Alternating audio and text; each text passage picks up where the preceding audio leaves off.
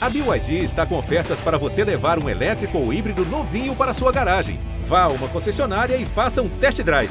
BYD, construa seus sonhos.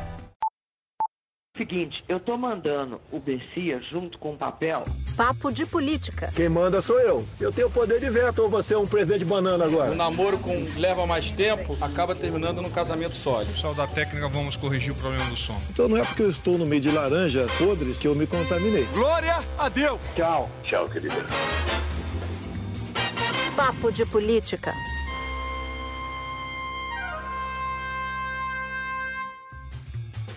O Papo de Política começa agora. Eu sou Natuza Neri e aqui comigo Júlia Duailib. Oi, gente. Maju Coutinho. Oi, gente. E Andréa Sadi. Olá. Bom, nesse episódio a gente vai falar da contaminação e das mortes que avançam e do estoque de vacinas que vai ficando mais escasso no Brasil todo.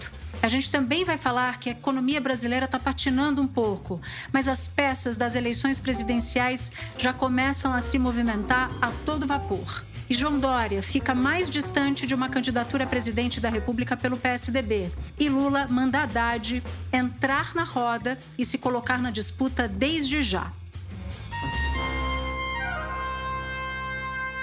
Bom, gente, eu queria começar já esse papo fazendo esse, esse giro sobre Covid-19. Teve um fato importante essa semana, que foi a ida do ministro da Saúde ao Senado, uma tentativa do governo de evitar, ver se consegue evitar a instalação de uma comissão parlamentar de inquérito, uma CPI, para investigar os casos das mortes de Manaus. Então, eu acho que vale a pena a gente fazer esse giro e dos impactos políticos também disso nessa semana. Lembrando o que a gente estava falando, que eu falei aqui no começo, que as mortes estão avançando, a gente já chegou num marco bem ruim, o terceiro, o terceiro pior número de mortes desde o início da pandemia. Então, Júlia, quer começar falando sobre todos esses fatos da Covid essa semana? É, vamos lá, vamos lá. O ministro, quando ele foi ao Congresso nessa semana, ele falou que, que foi pego de surpresa, né, pela, pelo crescimento, pela curva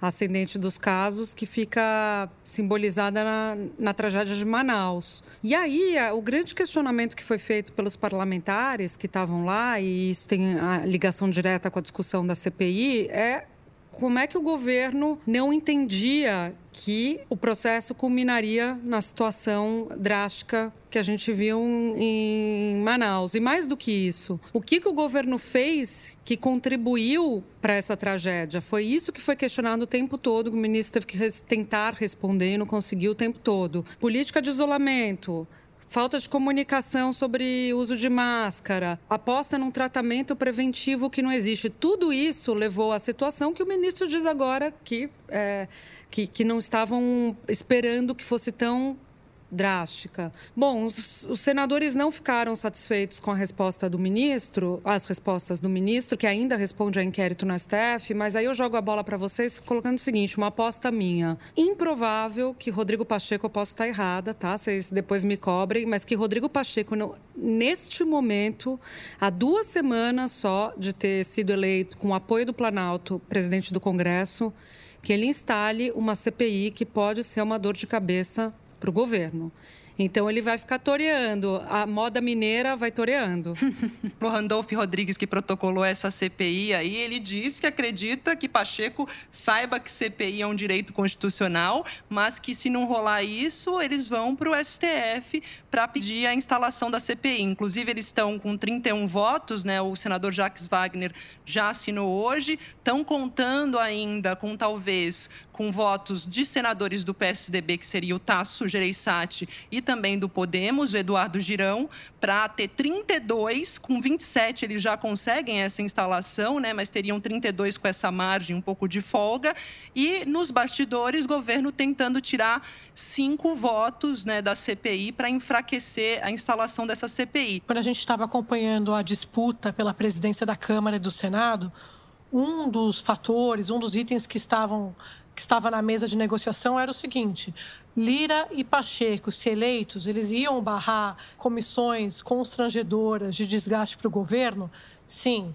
Por exemplo, a gente está falando da saúde, tem também a da fake news, que está que já foi instalada, teve os trabalhos interrompidos por conta da pandemia, mas os parlamentares pressionam para que ela volte a funcionar. O Lira, durante a campanha, não escondeu de ninguém no quesito CPI da saúde que ele achava que era uma, um embate político, que você ia trazer uma discussão com traumas, é, que ele era contra. O Pacheco não, não, nunca falou explicitamente dessa forma, mas no bastidor, aos pares, também mostrava que, se dependesse dele, não ia ter nenhum tipo de incentivo à CPI. O problema é que a oposição, como bem disse a Maju, está cobrando ameaça e ao Supremo Tribunal Federal e agora o governo vai ter que usar suas fichas para conseguir negociar isso dentro da casa. É uma questão política. Hoje, no dia do, da gravação do pódio, eu estava conversando com dois líderes governistas e eles estavam me falando o seguinte: olha, o governo não tem a menor condição de lidar com duas frentes de pressão é, em relação ao Pazuello. A, a, primeira e a principal é essa que a Júlia falou, inquérito da Polícia Federal, alvo de pedido de explicação do ministro Lewandowski no Supremo. E a segunda é uma CPI, porque como é que faz? Ele tem que responder sobre a vacina e de três em três dias precisa ir ao palco político da CPI explicar o que está acontecendo em Manaus, por exemplo. A gente viu no dia da, da ida do Pazuello lá ao Senado, senadores, não tô, a gente fala do Randolfo Rodrigues, mas, por exemplo, Eduardo Braga contestando as declarações de Pazuello, né? Senhor ministro, não está tudo bem, não está tudo certo e não foi feito tudo que se poderia ser feito. Lá no início de dezembro, eu já dizia a Vossa Excelência que nós iríamos enfrentar uma onda no Amazonas muito grave. Eu achei aquilo muito. É, sintomático, né? Sintomático de como eles estão sendo pressionados em suas bases.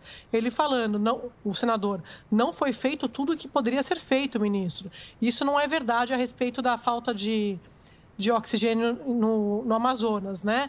Quer dizer, é, eles contestando e criticando o ministro de todas as formas, porque me lembrou, não sei se vocês concordam com isso, a reação do líder do governo na Câmara, o deputado Ricardo Barros, pressionando a Anvisa, falando em enquadrar a Anvisa para acelerar a vacinação, porque eles voltaram para as bases em janeiro, durante o recesso, e ouviram que a população quer vacina, vacina, vacina. Então não é que o governo mudou. O governo está sendo pressionado pela população, pelos parlamentares, via parlamentares, a dar uma solução para aquilo que eles deixaram para depois. Você tem essa pressão que a Andrea bem coloca, que é uma pressão que a população faz no Congresso, nos, nos parlamentares, eles têm que dar uma resposta. A resposta aqui que pode ser a CPI. Então, para o Rodrigo Pacheco, o Rodrigo Pacheco, quando foi eleito, a André fez essa gênese, é, ele foi eleito com apoio, ele, ele... Como é que você fala que você faz a promessa para Deus e o diabo, né? Você, uhum. Ele foi eleito com arco de alianças de tudo quanto é jeito. Então, ele se comprometeu com a, com a oposição, no que é proforme, de dizer, não, claro, se vocês conseguirem as assinaturas necessárias, eu instalo a CPI. Muito bem, porque ele não poderia falar diferente, concorda, gente? O que, que ele vai claro. dizer? Ah, se vocês conseguirem a assinatura, eu vou engavetar a CPI? Não, eu vou instalar a CPI. Então, o melhor dos mundos para o Rodrigo Pacheco agora, e ele tem, é, de acordo com a informação que eu tive de um senador de oposição, ele se comprometeu, sim, novamente, depois da eleição, com essa CPI, porque tinha as assinaturas, o melhor do, dos mundos agora é o, o, governo conseguir retirar as assinaturas. Porque aí o Rodrigo Pacheco vai falar: bom, gente, não posso fazer nada, vocês não têm assinatura? Ô, Júlia, é como pegar aquela frase da Sadi, tudo para dizer o seguinte, né? Que essa é uma saia justa, é o primeiro teste de fogo mesmo do Pacheco, porque em relação à promessa dele de independência no Senado, que ele fez na eleição. Inclusive, um senador da oposição disse que ele leria o relatório da, da CPI, né? O trâmite, o ritual, é, logo depois da fala do Pazuello. Essa era a promessa. Isso ainda não rolou até agora, a ver. E só lembrando da fala dele no, no Senado, do Pazuello, ele prometeu, gente, de vacinação é, total até o final do ano, que tem senador dizendo que como seria isso o milagre da multiplicação das vacinas, né? Nós vamos vacinar o país em 2021. 50% até junho, 50% até dezembro da população vacinável. Esse é o nosso desafio e é o que nós estamos buscando e vamos fazer tem dois pontos quicando aí que eu não queria deixar, que eu não queria perder, que é o seguinte: a Sadi falou e o Pazuello disse isso que enfrentar duas guerras agora ou duas frentes de batalha seria contraproducente para a batalha da Covid. E ele faz uma frase tão esquisita, ele diz assim, olha, a Alemanha perdeu a guerra duas vezes porque ela abriu a frente russa, duas vezes, na Primeira Guerra Mundial e na Segunda Guerra. Todo mundo avisou ao ditador que não deveria abrir a frente russa. Duas frentes não tem como manter, afirmou o Pazuello nessa audiência pública na, no plenário do Senado. A minha dúvida é, a quem ele faz a equivalência com o ditador, né? Se ele está falando disso para o Congresso, se o ditador é o Congresso, se ele está dizendo que, olha, eu não tenho condição de enfrentar duas batalhas aqui ao mesmo tempo, mas achei a frase bem estapafúrdia. O segundo ponto é o que a Júlia levantou no primeiro momento da fala dela. Puxa, eu acho que o Pacheco não vai se dobrar e não vai abrir essa frente de desgaste com o governo federal.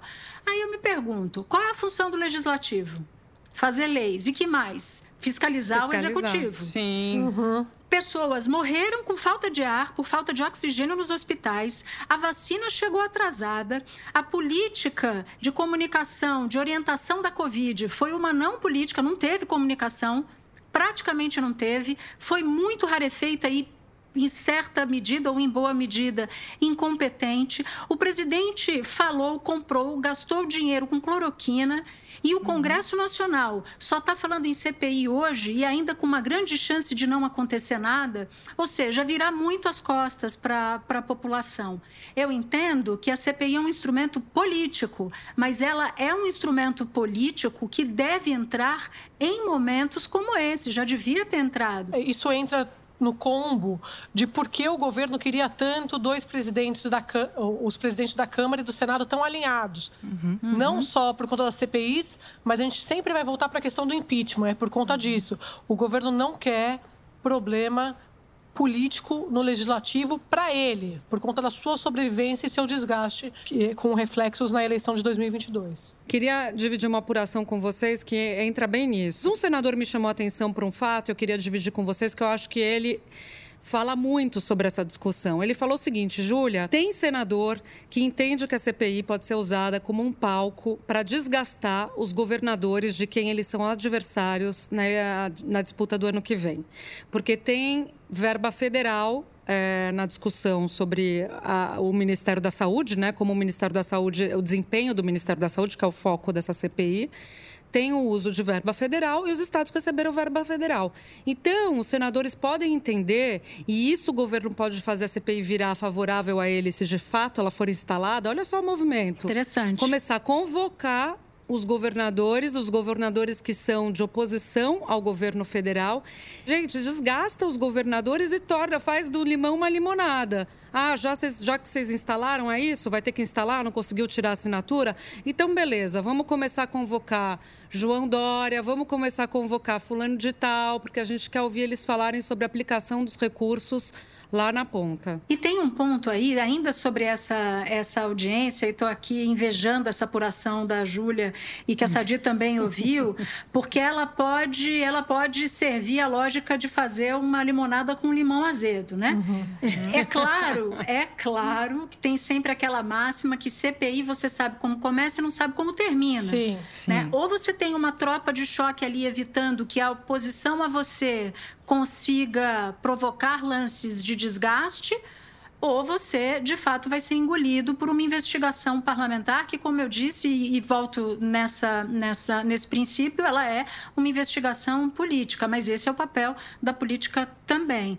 Mas aí, sobre Pazuello, falei com alguns senadores e perguntei ao senador Major Olímpio o que ele tinha achado dessa, dessa ida do Pazuello ao Senado. E ele falou, mandou um áudio para a gente, para o Papo de Política. Vamos ouvir o general Pazuello demonstrou hoje para o Senado que ele não tem a menor noção do que é o papel dele, o que deveria ser com o ministro da Saúde. Tentou dar o chamado chá de PowerPoint para ocupar o tempo e para não responder os questionamentos dos senadores. Ele pode fazer funcionar isso num quartel, falando asneira para recrutas, mas não para senadores dentro do Senado.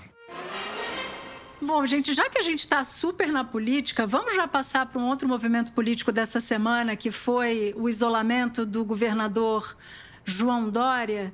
Júlia, você conhece o PSDB muito bem. Conta a historinha desde o começo da segunda-feira. Teve uma reunião na segunda-feira, o que, que aconteceu e tal, para a gente começar o papo daí? Vamos lá o governador viu um, um, contexto, viu uma jogada ali para viu uma movimentação no tabuleiro em que ele poderia dar o checkmate, né? O que, que foi? Ele falou: bom, tem essa polêmica com o DEM, o DEM está rachando, vou fazer o convite para Rodrigo Maia vir para o PSDB e ele viu o fato de o PSDB parte da legenda ter flertado com Arthur Lira e, na, na visão dele, essa parte que era alinhada a Aécio, como uma desculpa para isso. Então, falou, o partido está rachado, foi lá metade com o Lira, preciso controlar, a gente precisa ter unidade, vamos junto, tal. Vou me autoaclamar presidente da legenda. Só que ele não contava ali para a gente usar um jargão, bem jargão que a gente está usando o tempo todo, não combinou com os russos, né? Soltou isso no, no jantar e aí todo mundo pegou, inclusive Bruno Araújo de surpresa. Todo mundo falou, mas como assim? E aí deflagrou imediatamente o, a reação dos setores que não estão alinhados a ele, como o Mineiro, de Aécio Neves, que se junta com o Eduardo Leite, que estava ali meio parado, bem, bem tucano, vendo de cima do muro tal, mas insuflado de certa maneira, por setores do PSDB tradicional, como Fernando Henrique, para se colocar no jogo. Então, aí junta a fome com a vontade de comer. Vem uhum. os aecistas, os mineiros vão lá para Eduardo Leite, inclusive pegam um avião, né? Vão lá para Porto Alegre e falam: escuta, você vai deixar você, que pode ser candidato a presidente, vai deixar o outro tomar o partido de assalto?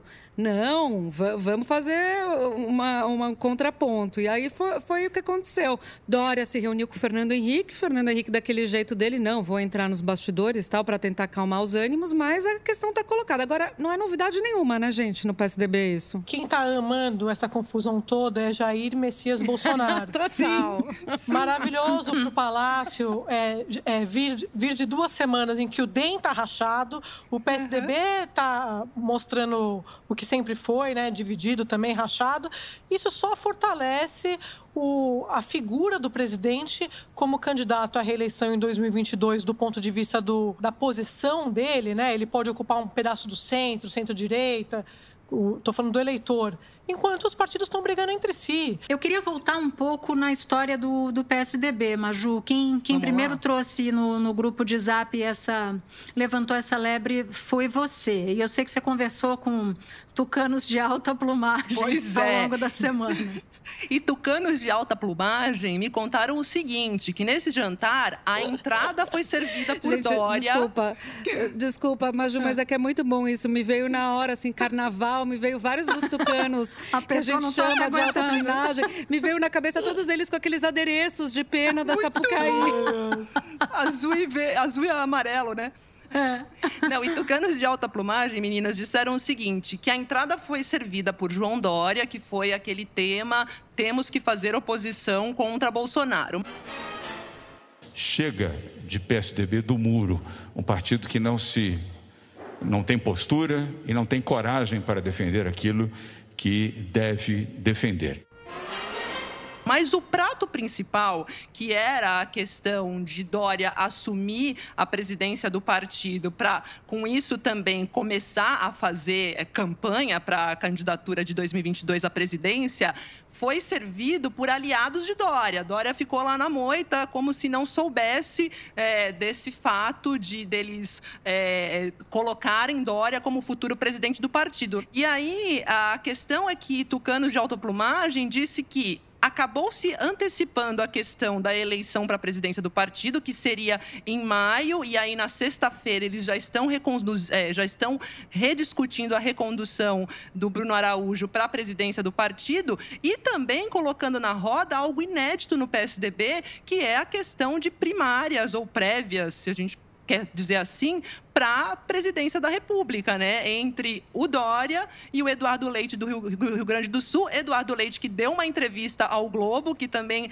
animou aí, acirrou os ânimos, lembrando do passado Bolsodória, de João Dória, dizendo que ele não tinha esse sobrenome também no nome dele, né? Na, na, na campanha que Eduardo Leite fez, e lembrando que Dória fez isso em 2018. E a história está colocada. Muitos dizem, né, gente, que o Dória se empolgou com a história, com o gol, que foi a vacina realmente, né, a Coronavac, mas que agora seria um gol na trave, um jogar na trave com essa história dessa antecipação da questão da presidência do partido e também da candidatura em 2022. E alguns acreditam, não sei se vocês concordam, ao fato de Dória ter saído de gestões empresariais, nunca ter passado pelo legislativo, né? Ele tem esse, essa questão de gestão, de empreendedorismo, mas não tem esse jogo político que você tem que ter quando você passa nos, nos cargos legislativos, né? De deputado, de vereador, enfim, que tem que fazer essa composição, que tem que jogar com um jogo de cintura, se não for redundante isso. A melhor definição do João Dória foi dada, segundo uma fonte minha, pelo Jorge Bonhausen, né? um,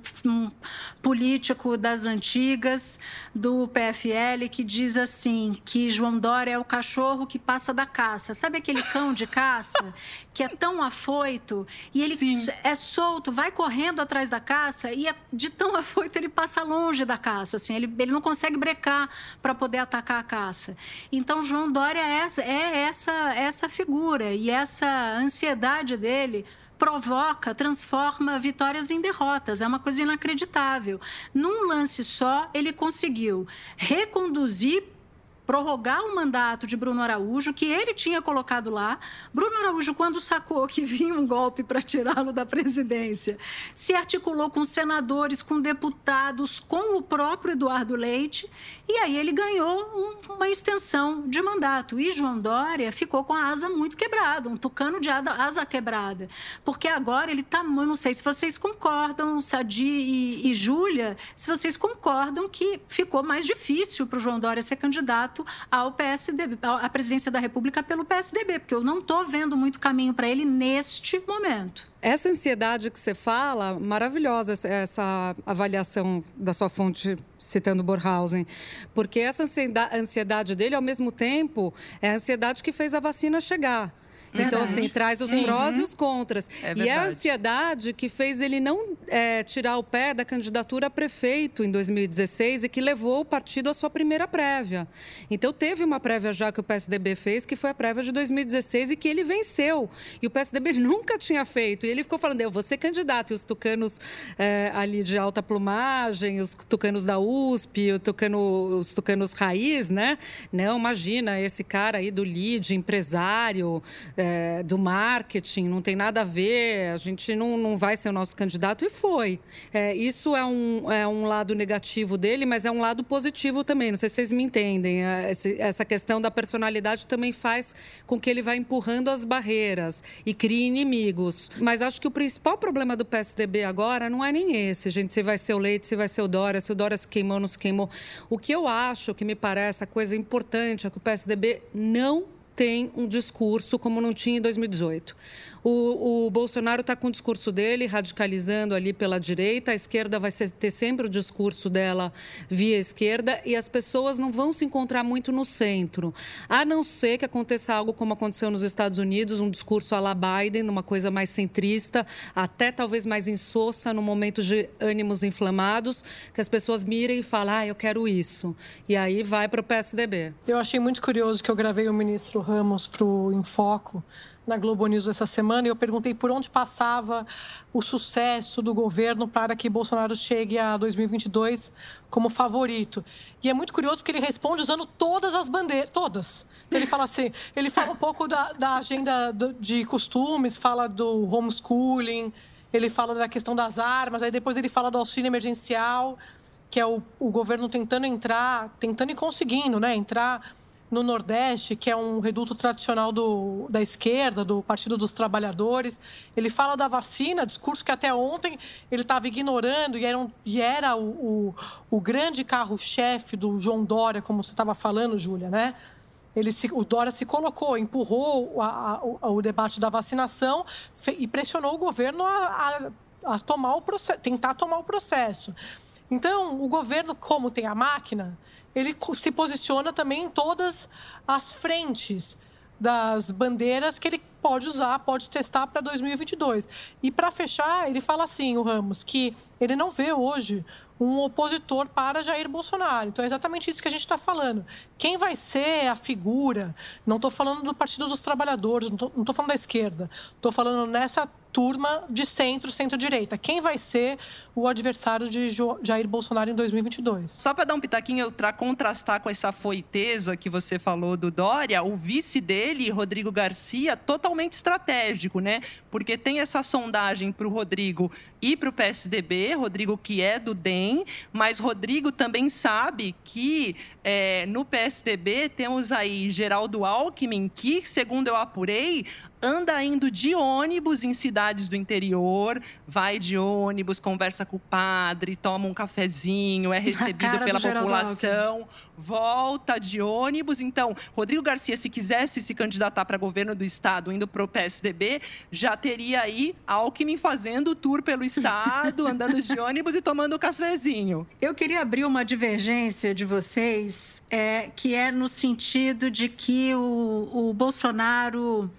tá lá de camarote. A gente até usou essa expressão, não foi, Sadi, de camarote na semana passada? Eu acho que sim, mas eu não sei se isso é até a página 2. Porque veja só, quem era a pessoa que o Bolsonaro mais chamava para briga nos últimos tempos? João Dória, certo? João Dória estava lá, ele ficava chamando João Dória. Ei, sobe aqui no octógono, vem, vem lutar comigo. E chamava o João Dória. Eu tenho a impressão de que João Dória era uma grande estratégia para o Bolsonaro de dividir esse campo de centro-direita. Né? Eles se chamam de centro, mas a gente aqui tem o dever de olhar com lupa esses espectros políticos todos e são da centro-direita. O Bolsonaro me pareceu de todas as conversas que eu tive ao longo dos últimos dois anos, me pareceu temer mais uma força de centro ou de centro-direita do que uma força de esquerda. Porque, segundo os auxiliares do próprio presidente, para ele, o mundo ideal, a eleição ideal, seria escolher o adversário dele no segundo turno ou Lula ou o Haddad, mas alguém do PT, porque ele fazia o seguinte cálculo: bom, eu, se for para um segundo turno com o PT, eu ainda levo uma vantagem. Se não semelhante à vantagem de 2018, mas algo que não me enfraqueça. Mas alguém de direita ou de centro-direita corre dentro do meu campo. E aí eu fiquei pensando aqui, enquanto eu via vocês falando, se na real essa operação de tira Dória e bota Eduardo Leite, se ela de fato vinga, se isso não pode ser um, uma, um sinal de alerta para o próprio Bolsonaro, porque Eduardo Leite tem um perfil diferente do Dória.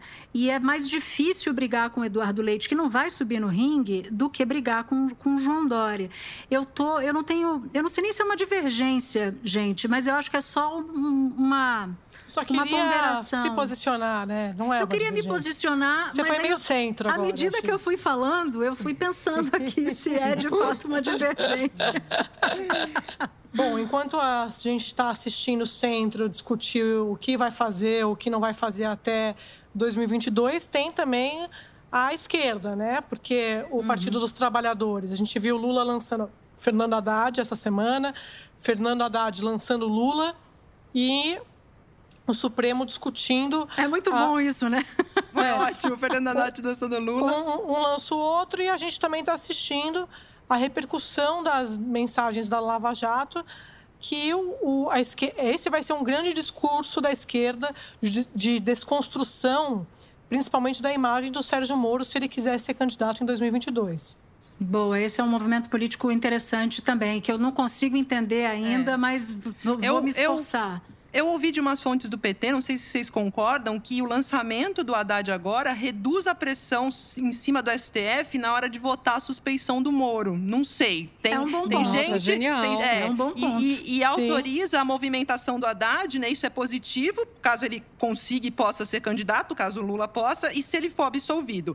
Será o candidato e o Haddad não vai causar problema, entendeu? Então fica nesse Sim, jogo. Assim. Faz total sentido. O que eu tinha ouvido sobre isso é que o STF A tendência da segunda turma, a gente viu nessas discussões dessa semana sobre é, o, o, acesso às mensagens de Lula, né, da, da Vaza Jato, o que a gente, o que eu ouvi é que a tendência seria a segunda turma julgar pela parcialidade de Moro, porque você tem ali dois, dois e Nunes Marques acompanharia os dois Lewandowski e Gilmar Mendes, seria um arranjo possível, mas aí o STF julgaria é, que Lula continuaria é, inelegível.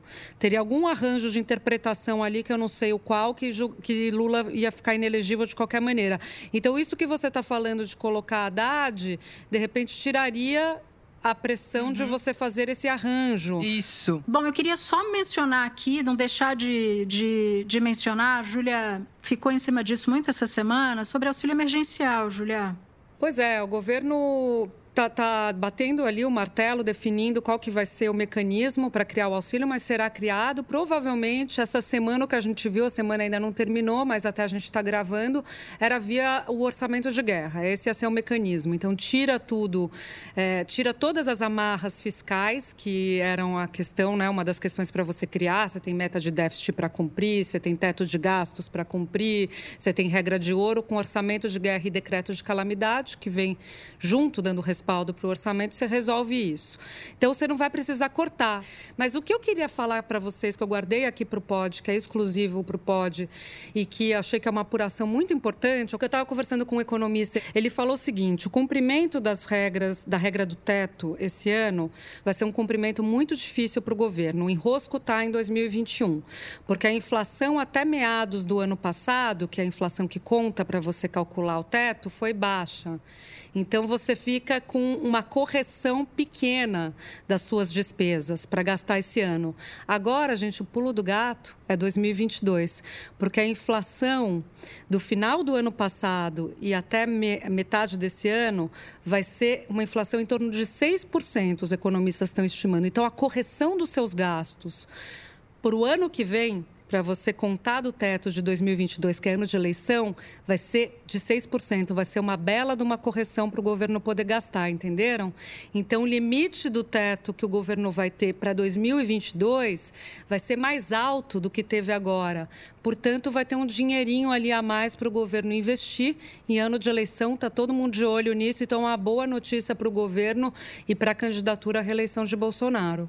Bom, gente, chegou a hora do canto, da trilha da semana, a música que traduz bem o que passou, um fato político, e eu já vou, já vou abrir aqui esse, esse capítulo. Maju, quer começar? Diante da, da ida do Pazuello à audiência lá no Senado, né, porque muitos senadores reclamando que não entenderam muito bem, então eu acho que é aquela música do Engenheiros do Havaí eu presto atenção no que eles dizem, mas eles não dizem nada. yeah, yeah. yeah, muito bom. Maravilhosa. E a sua, Sadi? A minha é sobre a ida do Pazuello ao CPI também, de uma seguidora que mandou, eu achei maravilhoso que é Me cansei de lero, lero. Dá licença mais, eu vou sair do sério. Eu sério, quero mais. Quero mais. Saúde. Saúde. É maravilhosa, saúde da, da Rita Lee. Muito bom. Júlia, você vai na sua? Vou, vou Cara, por último? Eu vou tirar da cartola um, da cartola um Cleiton e Cleidir, que eu cantei nossa, muito nossa, no Réveillon. Júlia.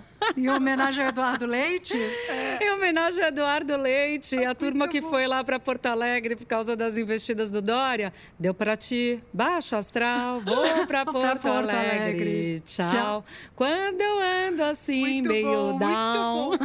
Tucano, tucanos voando, tucanos voando. Bom, gente, eu vou em homenagem, claro, a João Dória.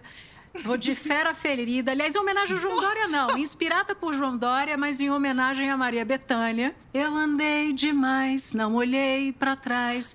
Era solto em meus passos, bicho livre, sem rumo, sem laços. Me senti sozinho, tropeçando em meu caminho. À procura de abrigo, uma ajuda, um lugar, um amigo. Sou fera ferida no corpo, na alma e no coração. Muito bom! E ela tá confiante, né? Ela tá confiante ela canta a música inteira, ela toma ar e vai embora. Não, é porque cada estrofe parece que foi feita tailor-made pro Dória. É impressionante, por isso que Muito eu cantei bom. longo.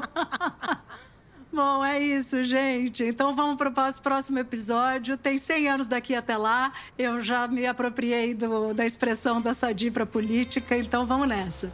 Hora de agradecer a nossa equipe. Sem ela, a gente não chegaria aqui até o fim desse episódio. André Nascimento e Wilson Brito. Produção: Daniela Abreu. Edição: Cadu Novaes e Henrique Picarelli, que faz uma ponta grande na produção também. Trabalhos técnicos e sonoplastia: Marcel Almeida. Supervisão, que também atua na produção: Pedro Godoy. E coordenação de Cadu Veloso. E é isso. A gente se encontra no próximo papo. A gente se ouve no próximo episódio. Até lá.